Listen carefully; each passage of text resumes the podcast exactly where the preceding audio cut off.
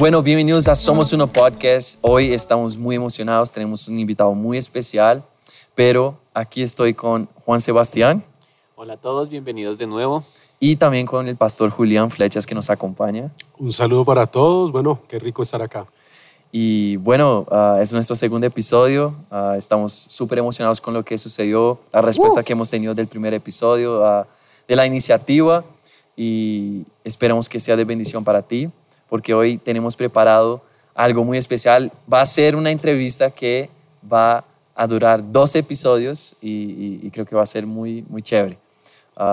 y bueno, si no me entiendes en algo que digo, es porque, otra vez repito, soy brasileño pero te puedes quedar con la, la intención de mis palabras. Gracias. Uh, y vamos a recibir en ese momento a nuestro invitado muy especial, Felipe Salamanca, hablando con nosotros desde México. Pipe, ¿cómo estás?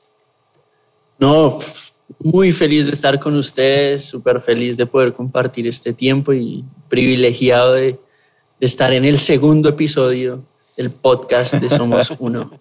Ahí vamos. Bueno, Uh, pero de pronto alguien no te conoce todavía. Uh, no sé si ese ser humano existe, pero sí existe. Uh, Felipe Salamanca, eh, pues es un gran amigo nuestro. también creo que creció aquí en Bogotá. Es parte de la MCI, de la, nuestra iglesia. Pero ha sido un, un joven muy influyente, un pastor en, en, Ciudad de México ahorita. Fue con su familia hace algunos años.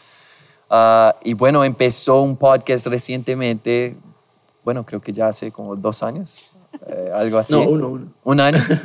Y, ha sido severo, se llama Una Fe Relevante. En parte es, ah, eso nos motivó también a empezar ese podcast. Y bueno, uh, bienvenido. Queremos hacer algunas preguntas, hablar un poquito acerca de tu historia. Uh, y por qué no empezamos de una vez. ¿Listo? Súper, súper. Aquí estoy preparado. Bueno, la, primera pregunta que te tengo por hacer, y aquí me van a ayudar después eh, Juanse y el pastor Julián, eh, pero la primera pregunta que te haría es, sabemos los que te conocemos que creciste en la iglesia, eres hijo de pastor, ah, siempre muy involucrado, pero ah, a veces uno piensa que crecemos en la iglesia y ya somos cristianos y todo eso, pero no es verdad. Ah, entonces quisiera preguntarte, bueno, ¿cómo fue tu experiencia de conversión o cuando conociste a Jesús? ¿Cuándo tomaste la decisión de, de realmente ser cristiano? Sí, pues la verdad, siempre que alguien, eh, tengo la oportunidad de hablar con alguien que no conoce de Jesús, por lo general hay esta idea de, o, me dicen como, para ti fue muy fácil porque tú creciste en un hogar cristiano. Y entonces yo le respondo a esa persona que, ¿qué tan malo tiene que ser uno para tener los padres que tiene? Porque mis papás eh, obviamente no perfectos, pero siempre han sido un ejemplo, crecer en una iglesia y aún así ser malo. Entonces uno tiene que ser muy malo para tener todas las circunstancias buenas y aún así actuar mal. Y yo creo que mi historia es la de un, un pecador más con necesidad de Jesús. Cuando yo estuve creciendo en la iglesia, habían muchos momentos donde yo tenía ciertos, por así decirlo, preguntas dentro de mí acerca de la fe y ni siquiera eran preguntas intelectuales y nunca me he considerado una persona muy dada a profundizar, sino hasta después en mi vida, pues, como por, no sé, 11, acá es diferente la preparatoria y el bachillerato, entonces estoy ubicando, pero cuando salía del colegio fue que yo me empecé a hacer preguntas acerca de la fe, pero antes de eso, en mi vida había como esto de una, una, una doble manera de vivir, una fachada en la iglesia, pero dentro de mí pues yo estaba vacío. Y fue en una, en una serie de, de momentos donde el Señor me mostró mi condición. Yo creo que eh, hubo varios momentos donde me, me acuerdo precisamente una, una prédica acerca del arrepentimiento que el Señor usó mucho para mostrarme que yo estaba desesperadamente perdido. Y yo había crecido en una iglesia, yo había crecido con papás pastores y se me venía a la mente este texto. Eh, muchos en ese día dirán, Señor, no hicimos milagros en tu nombre, no sacamos fuera demonios y yo les diré, apártense de mí, hacedores de iniquidad, nunca los conocí. Y para mí ese texto fue como muy, muy confrontante. Yo me acuerdo que en mi infancia y en mi juventud más joven, hoy tengo 27 años, pero, pero siempre como que ese texto me llevaba a ver que Dios miraba al corazón.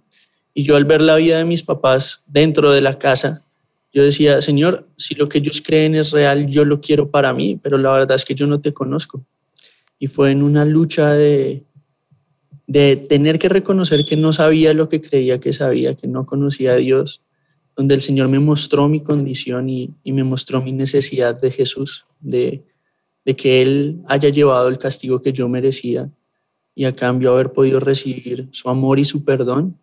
Yo sí sé que yo soy el, el mayor de los pecadores y, Mm. y la gracia de Dios fue desde mi juventud, por misericordia, muy abundante para conmigo. Entonces, básicamente fue una vida de doble fachada hasta que Jesús me mostró que la hipocresía Mm. no lleva a ningún lado y solamente lo engaña a uno mismo. Entonces creo que eh, eso pasó alrededor de los 15, 16 años, yo creo. Chévere. No, y de hecho, creo que ah, ah, la parábola del hijo pródigo habla un poquito de, de eso, que es ah, la capacidad que tiene uno de, de estar en la casa, ser conocido, conocer las cosas, pero no ser hijo, sino ser esclavo. Era el hijo mayor. Él nunca, nunca se fue nominalmente o delante de los demás, pero estaba en la casa absolutamente perdido. No se sentía hijo. Le dice, ¿por qué le das a mi hijo, a, a mi hermano todo eso y no sé qué?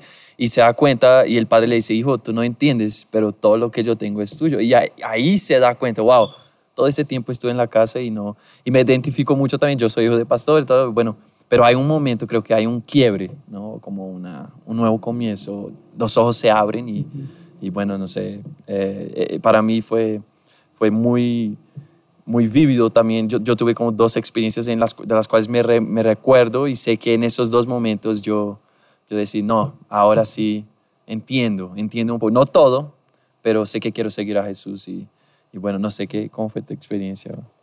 Bueno, yo sí no tuve la experiencia como, como Pipe. Yo sí fui un poco más pecador.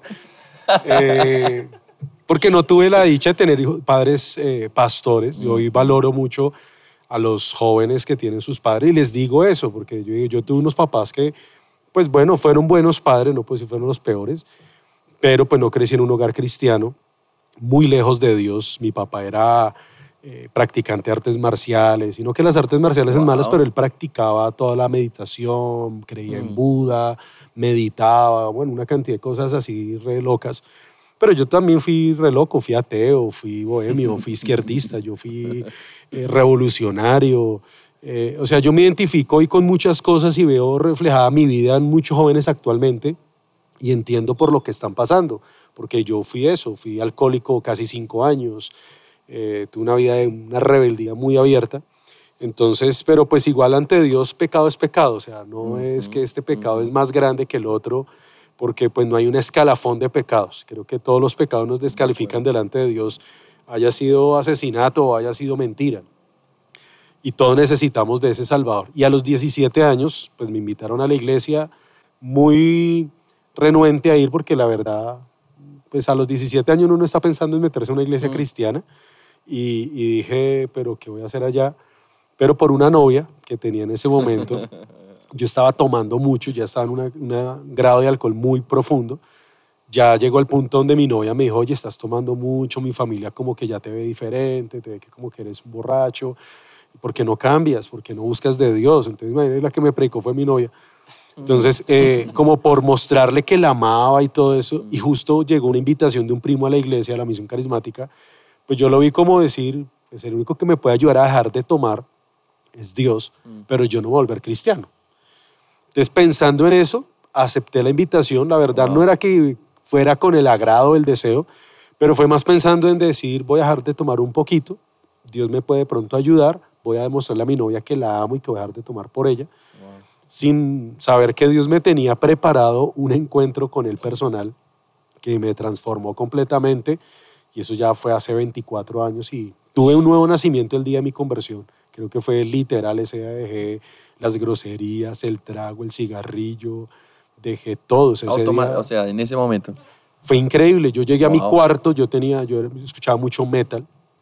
eh, era fan de una banda llamada Metallica, tenía afiches de la banda en mi cuarto y el logo de esa banda eran dos calaveras.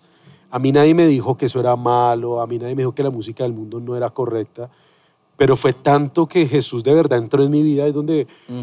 yo realmente sé que el nuevo nacimiento es algo que, que, se tiene que vivir. Que yo llegué a mi cuarto y yo vi mi cuarto tan diferente y dije, eso ya no está bien. Y yo mismo, el mismo día que acepté a Jesús, rompí los afiches, saqué todo, dejé de escuchar la música sin que a mí nadie me dijera, porque yo duré siete meses en la iglesia sin un líder, sin un pastor. Asistía nomás, nadie me enseñó, pero creo que el, Dios mismo, el Espíritu Santo, estuvo ahí enseñándome y, ahí se dio ese cambio, esa transformación. Y qué tremendo. Y me gusta preguntar uh, cómo fue el inicio de cada uno, porque uh, cuanto más uno pregunta, más uno ve que cada persona es diferente y el proceso de cada persona es diferente. Yo he escuchado experiencias así que uno dice, no, yo tuve una experiencia sobrenatural y, y fue así, un día era una persona, el otro día ya era otra completamente diferente. Y otras personas que dicen, no, ah, pues un día conocí que realmente era pecador, acepté a Jesús, pero fue un proceso. Y e, e, es, no es como una ciencia, ¿no? O, exacta o algo, pero uno ve como esa diferencia y de pronto podemos dejar un mensaje también de, motivar a las personas que de pronto se encuentran en ese proceso. Y el proceso a veces nos parece más penoso, más difícil, porque queremos todo instantáneo. Pero ah, algo que también me, me, me, impresiona en eso es que a veces para nosotros, por ejemplo, yo como hijo de pastor también crecí, nos es más difícil a veces arrepentirnos porque no vemos nuestros pecados tanto o no, no nos es tan fácil darnos, darnos cuenta de nuestra necesidad porque nos consideramos muy buenos a veces. Y, es, y llega ese momento, como Pipe decía, en que el Señor nos dice, mira, no te das cuenta, pero eres horrible. no te das cuenta, pero me necesitas tanto cuanto las personas a las que juzgabas. Y así fue también con, con, con, el hijo pródigo y su hermano. Él se da cuenta, wow, yo, yo he estado en la casa, pero también era esclavo. Él salió y yo lo juzgaba porque salió, pero yo estuve, estando en la casa, era un esclavo, así como él. Y, y, eso me impacta uh, las maneras como Dios atrae a la iglesia, atrae a sus hijos a, a, a, ser parte de su cuerpo, siempre de una manera personal y diferente. Y bueno, no sé, Juan, qué pregunta tenemos. Sí, a mí me gustaría, bueno, ya que llevas, Pipe, más o menos 12, 12 años haciendo esto, si hice las cuentas bien, eh, caminando con el Señor, de pronto sé que muchas personas que nos escuchan eh, están recién empezando, están como en, en ese proceso. De mm. pronto tú ya que recorriste el camino por 10 años, como, ¿qué cosas te ayudaron a mantenerte firme en la fe, especialmente al principio? Que es como, bueno, como cuando un bebé que está aprendiendo a, a caminar. Eh, y qué cosas como que ya mirando hacia atrás como con, con la experiencia y sabiendo que funcionó y, y, y, que no funcionó tanto, que de pronto le podrías recomendar a una persona que hoy está comenzando, que no lleva mucho tiempo en la iglesia, pero que quiere afirmarse y conocer más del Señor? Bueno, creo que esa es una pregunta excelente porque pues e, esa es la, la ciencia de ser cristiano. En realidad, saber cultivar lo que uno aprendió al principio y, y, y el ejemplo que la palabra da en, en Primera Pedro es deseen como niños recién nacidos la leche espiritual no adulterada para que por ella crezcan para salvación. Y cuando yo recibo la salvación, yo entro en un proceso de santificación. Mm. Es decir, eh, me vuelvo como lo que Dios ya me declaró. Para toda persona que puso su confianza en Jesús, el Padre lo ve tan justo como Jesús. Pero la vida cristiana consiste en convertirme en el Hijo que Dios ya me ve que soy. Y la clave para poder ser cada vez más como Jesús, ser cada vez más como lo que Jesús hizo por mí, o, vivir de acuerdo a lo que Él ya hizo por mí, porque yo creo que la vida cristiana es una identidad, es, lo, es muy parecido a lo que tiene que hacer un bebé. Un bebé para que crezca se tiene que alimentar bien, no puede tomar cualquier eh, leche y en el caso del cristiano es la leche espiritual no adulterada la encuentro primero en la palabra.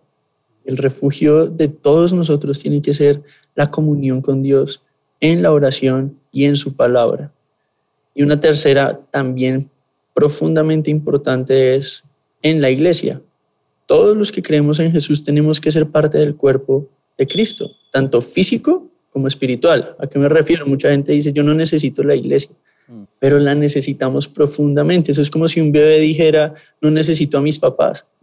Y el Señor instituyó la iglesia no para que fuera eh, un, no sé, como un, un, lugar distante donde cada quien aparenta perfección, sino el lugar donde somos su cuerpo y donde nos dolemos con el que se duele, reímos con el que se ríe. Entonces yo necesito ese lugar. Entonces buena alimentación y buen descanso. Y el descanso está en la presencia de Dios. ¿Y qué más necesita un bebé? Buen cuidado. ¿Y dónde está ese cuidado? Jesús lo ha provisto a través de su iglesia. Y eso no quiere decir que la iglesia sea perfecta. Mucha gente tiene la ilusión de, de, de que en la iglesia van a encontrar personas ya perfectamente formadas. Y yo creo que eso solamente lo vamos a ver en el cielo. O sea, ninguno de nosotros es, es, perfectamente formado. Entonces mi consejo es, hay que cultivar la fuente de lo que me alimenta y eso es la, la presencia de Dios, la comunión, la palabra de Dios, su voz revelada a nosotros y la comunión con otras personas que creen en Jesús con las que yo pueda caminar y luchar paso a paso en la vida. Creo que esas tres cosas son fundamentales. Y lo que a mí menos me funcionó fue hacer las cosas para eh, un punto en mi vida donde yo, en mi, en mi profunda lucha con la culpabilidad, quería hacer cosas como para convencer a Dios. Mm. Um, pero me di cuenta que la vida cristiana es la única manera en la que se vive es porque Dios ya te ama. Y hay un versículo liberador que es, el amor, ¿en, qué consiste el amor? En primera de Juan, no en que ustedes hayan amado a Dios, sino en que Dios los amó primero. Y el resultado de eso es ámense los unos a los otros. Entonces siempre mi relación vertical va a tener implicaciones horizontales. Eso es lo que hace la cruz. Y cuando hablamos acerca de algo tan importante como el crecimiento espiritual, hay que entender la gracia. La gracia no es el permiso para pecar, la gracia es la seguridad de mi identidad que me permite vivir en santidad. Mm. Lo que eso significa es, la gracia es un regalo, donde yo ahora puedo hacer cosas que antes no, no podía. En el caso del pastor Julián, él narra como, como ya veía todo diferente. Y eso no es porque ninguno de los que estemos acá seamos mejor que alguien que, que no conozca, sino porque la obra del Espíritu Santo es lo que causa el nuevo nacimiento, que nosotros podamos ver lo que antes no veíamos. Entonces, que nunca uno puede actuar como quien dice, yo me merezco esto. Porque entonces se convierte en ley. Sino, yo no me merezco esto y sé que lo estoy viviendo por gracia, porque Dios está en mí. Entonces la locura de ser cristiano es, Dios está, en, o sea, el Dios omnipotente, creador del universo, le plació hacer de esta vida su templo. Y vivir la vida cristiana es vivir consciente de la magnitud de ese regalo, porque ese es el secreto para, para la plenitud. Entonces me estoy alargando en la respuesta, pero en esencia yo creo que es entender que nosotros no hacemos las cosas para ganarnos la salvación, sino que hacemos las cosas porque la salvación está obrando en nosotros. Wow. Porque ya somos hijos y eso me impulsa a querer crecer en eso que ya recibí. Tremendo, tremendo. y, y a lo que me refería con, hablando del hijo pródigo, con, totalmente conectado con lo que tú dices, es que creo que para nosotros a veces es un poco más difícil recibir la gracia de Dios y entender por qué crecimos en un medio pues eh, de la iglesia, nuestros papás pastores, entonces gran, gran expectativa sobre nosotros y mm. tenemos que tener performance o tenemos que dar resultados y a veces para nosotros es un poco, de pronto la gente no, no entiende mucho, pero creo, así lo experimenté yo y de acuerdo a lo que tú hablas, creo que tú también, y es cuando ya uno literalmente o me encuentro con la gracia de Dios, aunque la gente me ve perfecto, yo no tengo idea de cuán necesitado soy de la gracia, porque si no yo vivo de resultados y vivo de, lo que yo le puedo ofrecer a Dios y, y, y de una o de otra manera todos nosotros nos encontramos con la misma necesidad encontrarse con la gracia de Dios y, que Él es suficiente y no necesita nada de nosotros, aún así nos llamó y, nos eligió. Y, bueno, pero quisiera, tú estabas hablando de la iglesia, Pipe, y quisiera preguntarte de pronto, bueno, porque yo por lo menos tengo muy claro desde niño, cuál es la importancia de la iglesia. Crecí en la iglesia, amo la iglesia, pero pasa el tiempo y muchas personas eh, tienen heridas en la iglesia, son machucadas o algo así. Ah, y no sé, ¿viviste algo así? Quisiera preguntarte, ¿viviste algo difícil o, o qué piensas? ¿Cómo podemos de pronto hablar de esa necesidad aunque que haya esa imperfección? Porque mucha gente está buscando ver a Jesús en la iglesia eh, o está buscando de la iglesia lo que solo puede encontrar en Jesús y siempre van a seguir hiriéndose. Y, y, y, su imagen se decepciona continuamente porque están buscando en el lugar equivocado. Aquí no van a encontrar como, como cuando Jesús es resucitó, hey, no está aquí. Bueno, lamento decirte, pero no siempre vas a encontrar Jesús en la iglesia. ¿Si me entienden? ¿Si me entienden? Entonces, no sé, no sé, ¿te pasó algo así o qué puedes decir? Uf, la verdad, eh, mi primer momento traumático, yo creo que en el ministerio, una vez eh, me invitaron junto con un pastor de la iglesia, que era de los que más fruto tenía, él lideraba miles de personas y luego viajaba por todo el mundo. Y yo me acuerdo que fuimos a un viaje a un lugar aquí en México cuando yo todavía vivía en Colombia, a una convención de jóvenes y él era pues el invitado estelar y yo era pues el, el telonero, como cuando uno va a un concierto y invitan bandas antes del, del, del gran show. Eh, entonces yo iba con esta... Sí, sí, sí, sí. Entonces yo iba con esta expectativa de ver, eh, bueno, ¿quién, eh, ¿qué es un pastor cuando está viajando? Yo conocía a mis papás, había, había viajado con mi papá, con mi mamá, pero quería ver a alguien más, entonces yo me acuerdo que fui a ese viaje y vi unas cosas que yo nunca esperé ver en alguien que dice vivir por y para el Evangelio. Eh, eso, eso, eso me traumó profundamente porque yo me acuerdo que nos recogían a las 9 de la mañana. Él se estaba quedando en un hotel, yo me estaba quedando en la casa de unos líderes de la iglesia. Y cuando llegábamos al lugar, él se quedaba totalmente dormido en tres sillas mientras la gente estaba escuchando la prédica, él estaba literal, no les miento, en tres sillas dormido. Y, y yo decía, pero a este tipo no le importa que la gente lo está mirando durmiéndose. Entonces, cada vez que él se iba a subir a predicar, me, hacía así con el codo y me decía, mire, ahorita me voy a subir y les voy a botar tres perlas y con eso ya.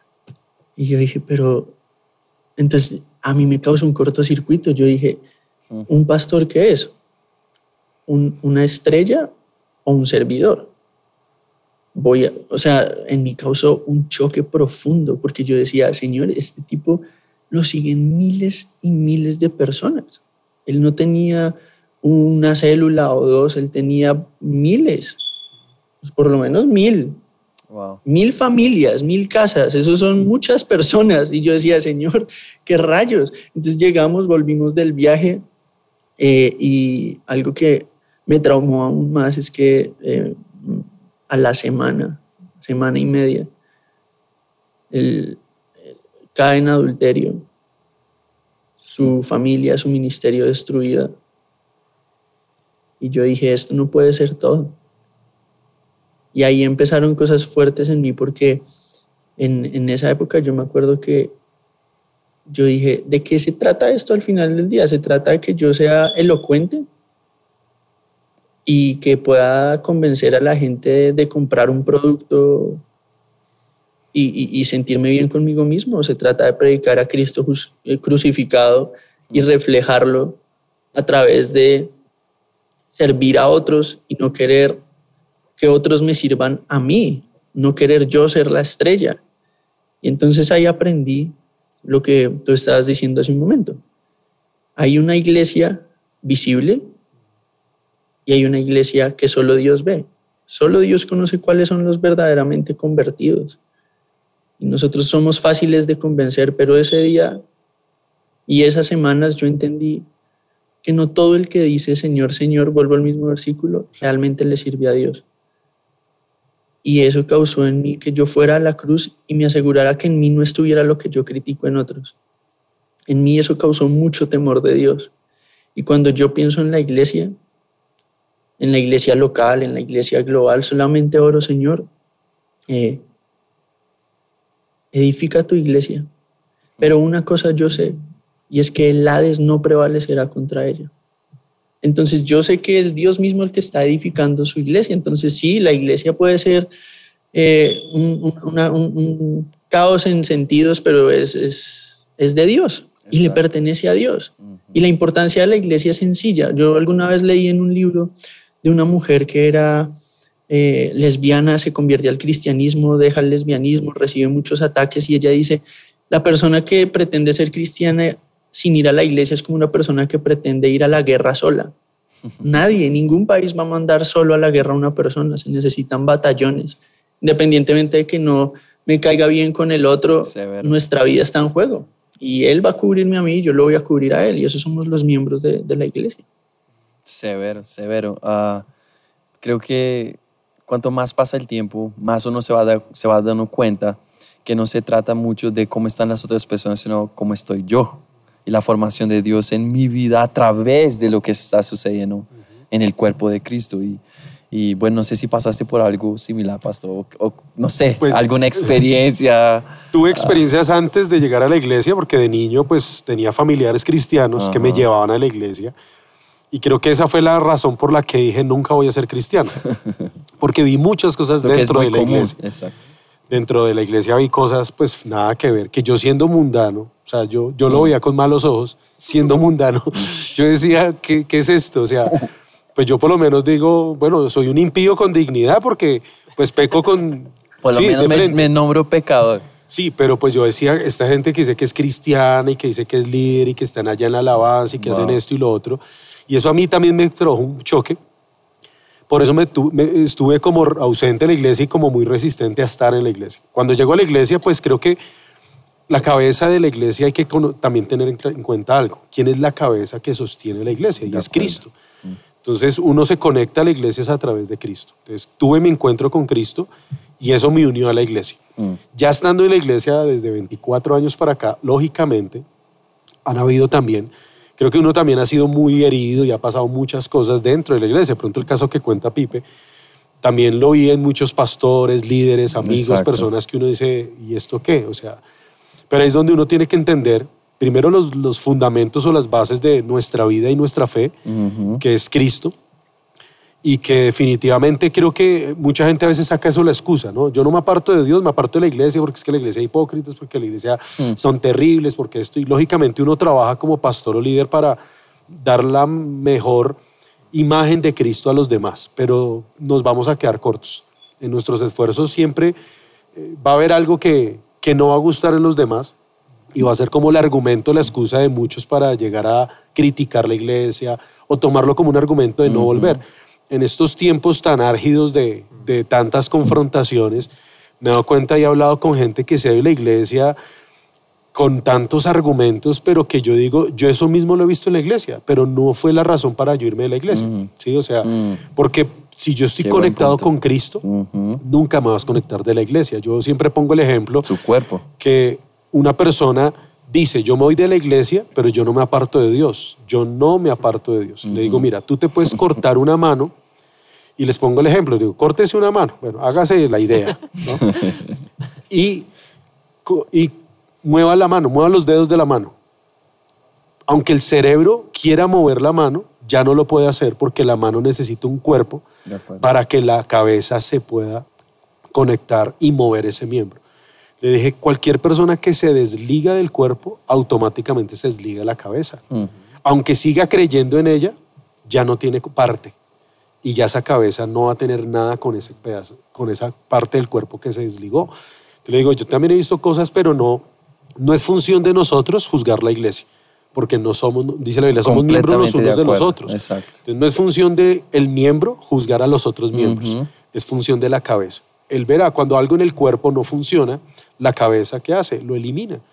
Busca la manera, el cuerpo está tan perfectamente construido y diseñado que las cosas de pronto que le hacen daño al cuerpo, el mismo cuerpo tiene un sistema de defensa, el mismo cuerpo tiene un sistema que, que fue creado por Dios así, que puede llegar a eliminar aquellas cosas que son tóxicas o dañinas, pero no es función del cuerpo, es la cabeza, la que eh, manda eso. Entonces, mucha gente es triste, pues sí, porque uno dice, bueno, si hay malos referentes de Cristo, los hay. Y es doloroso he tenido que pedir perdón por otros, aún por errores que uno mismo pueda llegar a cometer, pero, pero llevar a la gente a entender desde que tú estés muy firme en tu relación con Cristo, jamás te vas a desligar de la iglesia, aun cuando los propios miembros cometan errores, nunca vas a ser juez de ellos, simplemente vas a tener tus ojos. Y lo que dice Hebreos 12, que dice puesto los ojos en Jesús, autor y consumidor de la fe, y creo que esa es nuestra base para estar siempre ligados a la iglesia, porque la necesitamos, sin la, sin la iglesia no nos podemos mover. Así es. Yo de hecho, bueno, iba, iba a hacer una siguiente pregunta, pero, pero creo que ya la respondieron porque hemos visto eh, cada año, pues por, por la abundancia de las redes sociales, uno ve mucho que tal pastor de tantos años o renuncia a la fe o se mm. separa de su esposa y uno como que ve muchos cristianos famosos eh, gracias a las redes sociales como, pues, como cometiendo muchos errores de manera pública y de alguna manera esto puede como hacer tambalear la fe de muchas personas. Si este era pastor, pues qué, qué esperanza me queda a mí o, o pues si, si, este era el pastor, pues cómo serán los, los demás, exacto. Eh, pero sí me parece clave, pues bueno, primero entender que la iglesia... Eh, nadie es perfecto, lo, lo, decía Pipe hace unos, hace unos minutos, seremos perfectos en el momento en que estemos en el cielo, no hay que tener como una expectativa irreal y también es súper clave mantener los ojos puestos en Jesús, porque pues las personas pueden decepcionarnos, pero Jesús nunca lo hará. De acuerdo. Y, creo que el gran problema es cuando ponemos nuestra fe en las personas y la sacamos de Cristo. Como ustedes decían, sacar los ojos de Jesús es el peor error que podemos hacer. Uh, y, y, cuanto a todo eso, eh, lo que más conforta mi corazón es la palabra de Apocalipsis 2. Jesús empieza el capítulo y dice lo siguiente, yo soy el que tiene en su mano derecha a los siete pastores de las siete iglesias y que camina en medio de los siete candeleros de oro, que en esa visión que Juan tiene significa las siete iglesias. Y entonces yo entendí lo siguiente, uh, después de frustrarme, aún con mis propios errores en el ministerio, yo como pastor me he equivocado tantas veces y y, al, equivocarme o al ver otros equivocándose, uh, yo tuve descanso cuando leí esa palabra porque el Señor me dijo lo siguiente. Lo primero, uh, siempre van a existir falsos maestros, falsos pastores, falsos líderes, falsos cristianos, pero uh, esa persona puede engañar a muchos por mucho tiempo, pero nunca engañará a Jesús, nunca. ¿sí? Y entonces no hay nadie que esté demasiado alto que Dios no lo pueda tumbar. Ah, y, yo descansé con ese Señor me decía, yo soy el que tiene a, los pastores en su mano derecha. Y eso me parece tenaz porque eh, Jesús está a la derecha del Padre. Y Jesús ha puesto a los pastores, a los líderes de su iglesia, a su derecha, a su diestra. Así dice el texto. Y eso es al mismo tiempo honra y autoridad que fue dada a los pastores, pero también ah, responsabilidad. responsabilidad. Y, y toda autoridad que es confiada viene con responsabilidad. Y él dice, eh, ustedes tendrán que responder por todo lo que les fue confiado. Y entonces uh, yo ya no me preocupo en juzgar, en juzgar ni a mi pastor, ni a, mi, ni a cualquier otro pastor, porque uh, yo trato de enseñar a mis ovejas, ¿sí? Y, y, creo que esa es la bendición que hay en el discipulado, ¿no? Porque uno, uno, uno está siendo corregido constantemente por alguien que te conoce, conoce tus fallas, tus defectos o, o en dónde has caído. Uh, pero el punto aquí final de todo es, Jesús sigue caminando en medio de su iglesia. Y él dice, yo camino en medio de los siete candeleros de oro. Entonces, lo que significa, Jesús resucitó, ascendió al cielo, pero no nos ha dejado huérfanos. Jesús conoce a su iglesia. Y es así que cada rato Jesús levanta a alguien que nadie nunca había conocido, nunca habían escuchado hablar de, ese hombre. Así fue conmigo. Eh, yo en una ciudad pequeñita, obviamente hijos de pastor y todo eso, así fue con el pastor Julián. Así con cada uno de nosotros Jesús nos saca del anonimato. ¿Por qué? Porque Jesús sigue conociendo a su iglesia. Jesús conoce absolutamente todo. Y bueno, ah, a causa de eso aquí estamos hablando, a causa de que Jesús nos ha llamado, nos encontró en medio de las ovejas, como fue con David. Ah, y, bueno, hoy tuvimos a Pipe con nosotros, ah, pero sabemos que no termina aquí. Ya vamos a hablar acerca de otro asunto. y bueno, no sé si puedes dar un spoiler un poquito, Pipe, de qué es lo que vamos a hablar enseguida para el siguiente episodio, a ver si, si logras motivar a la gente. Ah. Vamos a hablar acerca de...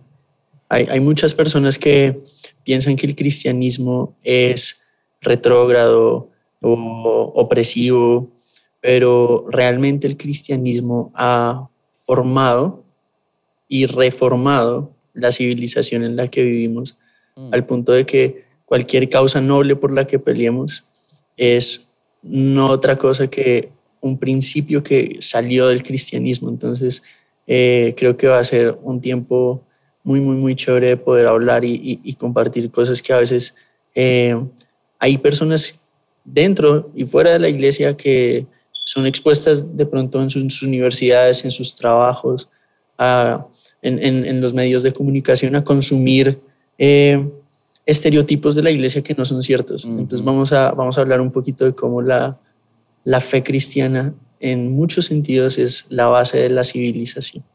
Wow. Sencillamente, si no entendiste, vamos a hablar de cómo el cristianismo ha influenciado la sociedad y todo lo que conocemos, o gran parte de lo que conocemos hoy ah, en nuestra sociedad. Y bueno, ah, estará muy bacano ah, y espero que te conectes con nosotros. Si quieres, síguenos en nuestras redes sociales. Somos Uno Go eh, en Instagram y en todas las plataformas, en todas las, ah, ¿cómo es el nombre? En todas las redes sociales.